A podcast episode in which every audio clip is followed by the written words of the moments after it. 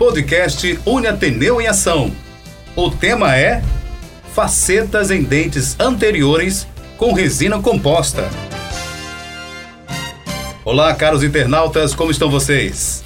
Começa agora mais uma edição do podcast Une Ateneu em Ação, um produto de comunicação do Centro Universitário Ateneu, que tem o objetivo de discutir assuntos de interesse do nosso público, contando com a participação de gestores, coordenadores e professores da Uniateneu, como também de profissionais do mercado que vêm aqui e compartilham com a gente todos os seus conhecimentos e experiências.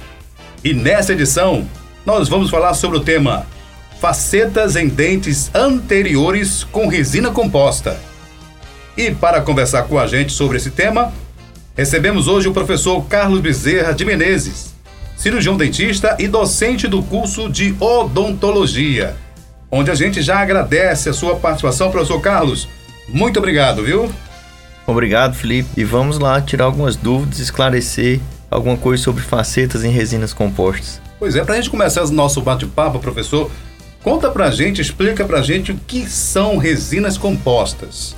Bom, as resinas compostas, elas nada mais são do que um material restaurador de uso amplo na odontologia, só que antes elas eram muito mais utilizadas única e exclusivamente como material para preencher cavidades, para restaurar dentes quebrados, para poder reconstruir e reanatomizar esses dentes. Com o avanço da tecnologia, com essa questão estética muito em alta também, hoje as resinas compostas elas estão sendo utilizadas muito para poder modificar a estética do sorriso. É você reanatomizar o dente, é você conseguir fazer com que aquele dente tenha uma forma da forma como você quer. Ela não ser só o seu natural, mas você pode alterar completamente a sua estética do sorriso. E muda completamente o sorriso do paciente que deseja utilizar uma resina como uma faceta, certo? Isso, isso é, para ver se eu entendi. Se eu chegar lá, eu tenho um dente menor, um outro maior, ou queria ter os dentes da frente iguais, todos eles iguais, eu posso fazer isso? Sim, sim, você pode fazer isso. A resina, ela chegou a ser utilizada como material restaurador muito para substituir o amálgama. O amálgama era aquele material escuro, sim, prateado, sim. né? E a resina, ela é um material que é da cor do dente. Então ela tem uma escala de cores, uma variedade de cores muito grande, e com isso você consegue colar ela ao dente. Diferente também daquele amálgama, o amálgama ele era um material que ele precisava ser encaixado. Ele precisava ficar preso no dente. A resina não. A resina hoje com essa tecnologia toda que a gente tem, a gente hoje já tem sistemas adesivos que favorecem a união dessa resina diretamente ao dente. Então a gente pode colar ela em qualquer superfície dental sem ter um preparo prévio antes. Então você consegue mudar completamente o tamanho do seu dente, deixar todos da mesma altura, ou então dar o destaque mais em alguma região do que outra. Certo. É, em alguns casos as pessoas acabam quebrando o seu dente, né? né? De uma forma talvez é, por exemplo, eu vou lá é, abrir um. Não façam isso, é claro. Abrir uma tampa de refrigerante com o dente. E aí eu quebro aquele dente, ou então quebro uma parte dele, né? Aí com a resina eu posso ir lá substituir, deixar ele como novo? Sim, sim. Essas, essas fraturas, essas quebras do dente hum. são muito comuns. Né? Por mais que a gente diga assim, não é uma coisa que se deva fazer, que realmente não é, a gente não deve utilizar os nossos dentes para abrir garrafa, para fazer nenhum tipo de coisa parecida, fazendo, né? mas muita gente faz isso realmente. E é comum quebrar o dente. Não só assim, mas quebra o dente numa pancada, em alguma outra superfície. E a resina ela veio justamente para isso, para a gente conseguir restabelecer a anatomia daquele dente. A gente consegue realmente reconstruir aquele dente e deixar ele igual ao que ele era naturalmente como a gente tem essa escala de cores muito grande, né? Como tem uma variedade muito grande de resinas, a gente consegue mimetizar, né? A gente consegue deixar o dente igual, igual mesmo que o que era antes. Porque tem gente que tem um, um, um, um dente mais claro do que o outro, né? Enfim, é, o meu, o meu, a minha dentição, minha dentição, né? Acho que é essa a pronúncia correta. É, é ela pode ser mais escura do que do meu colega. Não é isso? Então vocês têm essa resina que, que casa. Com certeza. Não é isso? A gente tem resinas que vão desde aquele branco, o mais branco que você possa imaginar, que você vê nos sorrisos aí de várias uhum. pessoas, até aquelas resinas mais amareladas mesmo, né? Sim. né? Passando até por tons de cinza. E mesmo com essa cor específica de cada resina, a gente ainda consegue trabalhar com camadas de resina. Então a gente consegue fazer estratificações de cores. E a gente consegue dar tonalidades, dar, é, digamos assim, formar sombras em algumas regiões para poder realmente ficar o mais próximo do natural possível. Isso é verdadeiramente uma arte, né, doutor? É, não deixa de ser uma arte, sim. Olha, estamos aqui com o nosso podcast, o podcast Unateneu, que hoje falamos sobre um tema muito bacana que é facetas em dentes anteriores com resina composta. Conversando com a gente, dando aula já, o professor Carlos Bezerra de Menezes. Ele é cirurgião dentista e também docente do curso de odontologia da Uniateneu. Professor, como é feita a preparação para fazer as facetas em resina compostas? Bom, primeiro você tem que entender qual é a ansiedade do paciente. Né? O que, é que o paciente deseja com aquele procedimento de facetas em resinas compostas? As resinas compostas, elas para serem aderidas ali à superfície do dente, você não precisa de nada mais do que um ataque ácido que você vai preparar, limpar aquela superfície e deixar ela um pouco mais porosa para poder ela receber um adesivo que vai ser um agente de união entre a superfície dental e a resina. E você colar aquela resina sobre aquela superfície. Então, quando você tem um dente rígido, um dente natural que não sofreu nenhum tipo de intervenção prévia e restauradora ou alguma experiência de cárie desse tipo, você basta fazer isso: ataque uhum. ácido, adesivo e a resina. Então você não precisa fazer desgastes no dente. Ela pode ser colada sobre a superfície do dente diretamente. E aí depois você vai fazendo os ajustes que forem necessários para poder deixar ela o mais lisa possível com a estrutura dental, não ficar batentes, né? não ficar como se fossem ranhuras ali entre a interface dente e restauração. E esse, esse tratamento, ele, pelo que o senhor está falando, ele é, é, é, o, o, tempo é menor do que outros, não é isso? É, acaba que você consegue resolver ele de forma mais rápida. Mais rápida. Você consegue, a depender do caso, fazer esse planejamento e conseguir fazer essa mudança no, no formato do dente em uma sessão só. No consultório mesmo, ali na hora, o paciente chega para avaliar, se conversa, analisa realmente o que o paciente deseja. Hum. naquele mesmo momento, dependendo da habilidade também do profissional, e da disposição do paciente, você já consegue realmente fazer o procedimento na mesma hora. Isso também depende também de quantidade de dentes que ele vai fazer isso, também, isso, né? Isso, claro. Se você vai fazer uma reabilitação estética de um sorriso todo, você realmente precisa de mais tempo, você precisa de um planejamento prévio, até para você poder conseguir desenhar como você vai querer aquele seu sorriso novo, uhum. né? E você desenhar um sorriso ali, você tem que ter aprovação tanto do paciente, que é o principal interessado, como também a aprovação técnica do profissional que está fazendo. Não é só assim, eu quero meu dente do tamanho tal, então eu quero meu dente igual do fulano. Mas não é só isso. Você tem que avaliar realmente se aquela situação condiz com o que é presente na boca do paciente. Às vezes o que o paciente deseja não é possível fazer naquele momento. Porque não é só uma reabilitação estética, não é mudar só o sorriso. Não é um cabelo, né? É, você tem que ver como é que vai ficar a função. Você Até o cabelo que... não, tem, tem gente que não cola e não dá pra fazer Isso. especial, não. E às vezes você consegue mudar muito a estética, mas você tem que também restabelecer a função. Isso. A gente sabe que o dente ele tem contato com o dente antagonista na outra arcada. Isso. Então você precisa com que eles se encaixem direitinho. Não adianta você pegar e fazer um dente bem grande, e aí quando o paciente fechar, aquilo ali vai dar interferência na mordida do paciente, uhum. né? Então isso acaba não favorecendo aquela alteração, aquela reabilitação estética. Muito bem. Olha, professor, quais as diferenças entre facetas de porcelana, lente de contato dental e facetas em resina? São três aí, né? É. Bom, Felipe, na, na verdade são três procedimentos utilizados bastante em odontologia atualmente uhum. e todos três têm o foco principal é, a alteração estética a mudança, a reabilitação estética do sorriso do paciente. Então você vai querer mudar ali de alguma forma aquele sorriso, seja um dente exclusivamente ou seja um grupo de dentes. Normalmente você faz essa mudança, essa alteração estética nos dentes anteriores, superiores principalmente, né? Então você pega ali de primeiro premolar, primeiro premolar do outro lado e também na parte inferior. A diferença básica entre esses três tipos de produtos está no desgaste que é feito no dente, no dente natural. Então, é, quando você vai falar em uma faceta em porcelana, você precisa fazer um desgaste maior no dente. Por quê? Essas facetas em porcelana elas são fabricadas em laboratório. Então ela vem como se fosse uma capinha que você vai cobrir aquele dente que você preparou antes. Então você tem que desgastar aquele dente em alguma quantidade para você conseguir colar aquela outra aquele outro produtozinho que veio do laboratório e ele ficar bem casadinho ali. Certo? Então você tem que ter um preparo. É como se fosse um botão e uma camisa. Ele vai se encaixar bem direitinho, uhum. certo? Quando você fala na lente de contato, ela também é confeccionada em laboratório. Só que a lente de contato ela é uma coisa bem mais delicada. Então o preparo que você precisa fazer é um preparo bem discreto. É um preparo mínimo. Então são coisas assim de 1 milímetro, meio milímetro que você faz de preparo no dente. Quando a gente fala em preparo, são leves desgastes que a gente faz na superfície do dente, principalmente ali em esmalte. No caso das lentes de contato, esse desgaste realmente ele se restringe muito à superfície de esmalte. Então ele não vai acabar prejudicando tanto o seu dente não.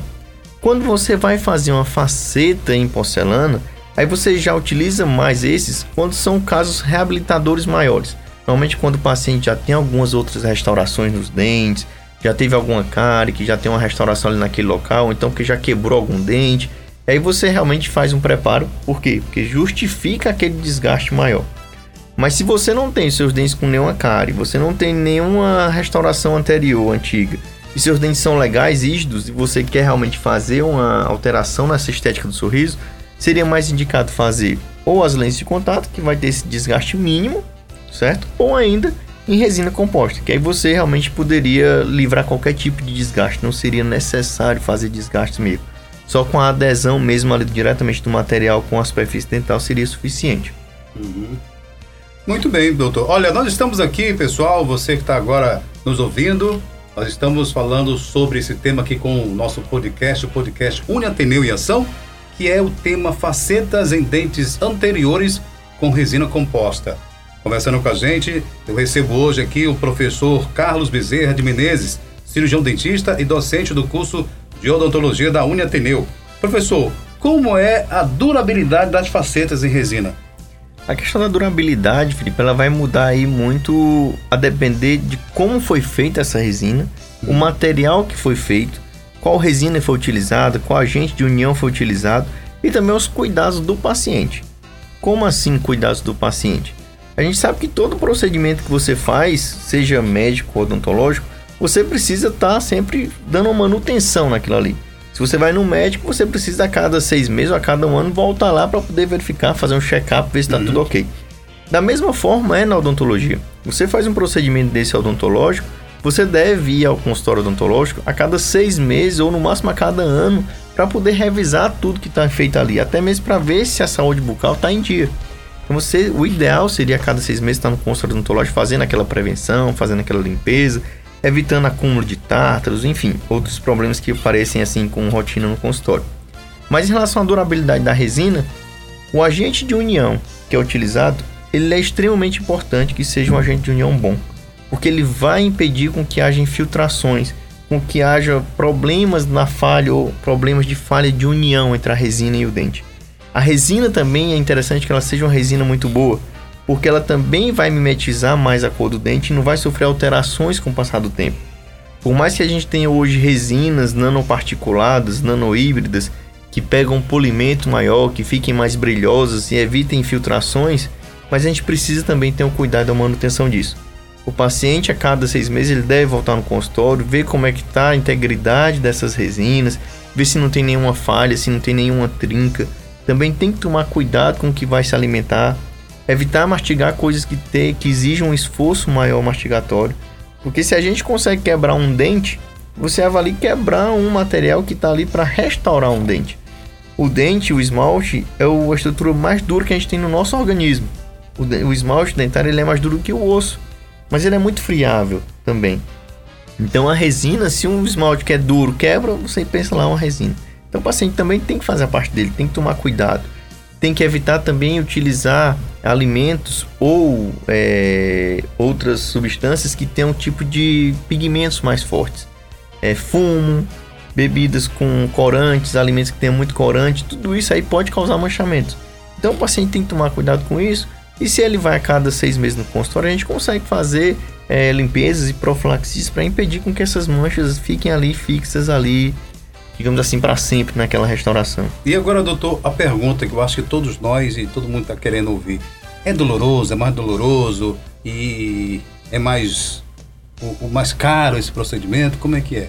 Ou não, não? o custo-benefício vale a pena? Por incrível que pareça, por isso que hoje a gente está com a resina tão em alta assim, né? Uhum. Porque ela tem realmente o custo-benefício bem melhor do que a questão das lentes de contato das facetas, justamente por elas diminuírem uma etapa, o laboratório. Uhum. Se você não tem um laboratório, você diminui esse, esse custo com isso. Uhum. Então a resina, você só precisa ter a resina no consultório e o profissional para fazer.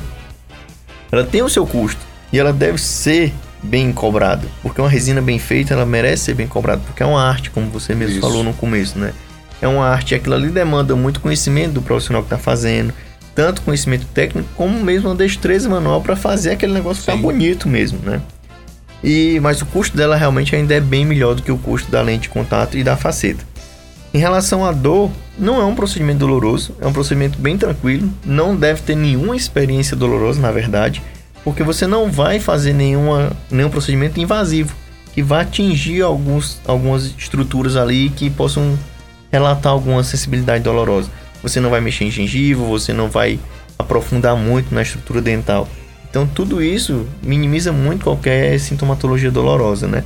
E mesmo assim, se for o caso, o paciente ainda tivesse algum receio, ah, eu não quero ter nenhum tipo de experiência, você pode anestesiar normalmente o paciente, que aí o paciente fica livre de qualquer tranquilo, né? sensibilidade dolorosa. Com é mais certeza. seguro. Isso, com certeza. Olha, doutor, e, e, existe alguma contraindicação para o uso de resinas compostas como facetas? Aquilo que a gente falou há pouco, né? É, não é só o paciente chegar no consultório e dizer assim, ah, eu quero fazer uma mudança aqui nos meus dentes, eu quero aumentar meus dentes, eu quero deixar eles mais bonitos, eu quero deixar eles igual do artista ou do, do Brad jogador. Pitt. Eu quero, eu quero o, o, sorriso do Brad Pitt. Então, vai olhar para mim direito, não chega perto não. É, tá aí você, você consegue fazer aquela reanatomização, você consegue mudar a estrutura do dente, você consegue mudar o formato do dente. Mas não é só isso, né? Você tem que ver realmente como é que vai ficar aquele encaixe com a arcada inferior. Você tem que ver que existe uma forma correta dos dentes superiores ocluírem com os dentes inferiores. Eles têm como se fossem pontos chaves de encaixe. Na hora que você aumenta um dente dessa forma, que você simplesmente adiciona um material a mais, você vai alterar esses pontos chaves de encaixe. E isso aí acaba dando interferências que podem ser prejudiciais tanto à oclusão do paciente como a outras estruturas. Então causa um desequilíbrio na boca do paciente todo. Isso. A gente sabe que é tudo um equilíbrio que existe ali para poder manter funcionando normalmente. Então qualquer desequilíbrio que possa acontecer ali acaba afetando a articulação do paciente. Então o paciente começa a sentir outro tipo de dores que acha que nem é ligada à odontologia, que nem é ligada ao dente, mas era muito realmente dependente de algum contato prematuro ou de algum problema que tinha ali naquela oclusão. Além de avaliar outros problemas que o paciente possa ter. Se o paciente tem algum tipo de bruxismo, que é aquele ranger de dentes noturno, né, que o paciente às vezes nem sabe que tem, mas que você vê pelo desgaste dos dentes que quando o paciente chega no consultório, então você imagina você ter esse ranger de dente, este bruxismo, e você simplesmente tacar uma resina ali, né? Você preencher aquilo ali com resina. Aquele bruxismo ele não vai se acabar, ele vai continuar. E aí o paciente vai fazer aquele ranger de dente noturno em cima da resina. A resina vai acabar trincando, ela vai acabar fraturando e acaba perdendo. Né? Então você tem que avaliar realmente várias coisas antes de simplesmente colocar lá aquela facinha. Ou então assim, simplesmente mudar aquela, aquela estética ali. Você tem que avaliar aquela estética se vai ser favorável para o paciente, se vai ficar realmente legal o que ele pensa. Porque às vezes o que eu acho bonito em você não fica bonito em mim. Isso. Né? Então, além disso, a gente tem que avaliar também a questão da funcionalidade. Não é só a gente querer vender um produto ali porque vai ficar bonito. Mas tem que ficar bonito tem que ficar funcional. Tem que ficar legal e durar. Não é assim, você, ah, só coloca aí e vamos ver no que dá. Não é assim, né? Não, não deve ser assim. Pessoal, chegamos aqui ao final de mais um podcast, nessa edição né, do nosso podcast Uni Ateneu em Ação. É, conversamos com o professor Carlos, olha, Bezerra de Menezes, né? Ele que é cirurgião dentista e docente do curso de odontologia da Uni Ateneu. E a gente agradece de montão, professor Carlos, a sua participação aqui e vamos contar com mais uma edição, né? Falando sobre esse tema que é tão bacana, né? Sim, sim. Eu agradeço mais uma vez aí o convite e a oportunidade de estar aqui com vocês, partilhando de um assunto que está muito em alta hoje, né? Um assunto bem legal mesmo. É... E estamos aí à disposição para outros convites e outros assuntos também que tiverem mais pertinência e quiserem convidar a gente, estamos aí. A gente que agradece, viu, professor Carlos? Obrigado. Podcast Uni Ateneu é uma realização do Centro Universitário Ateneu. Produção: Jair Melo. Apresentação: Felipe Dona. Até lá.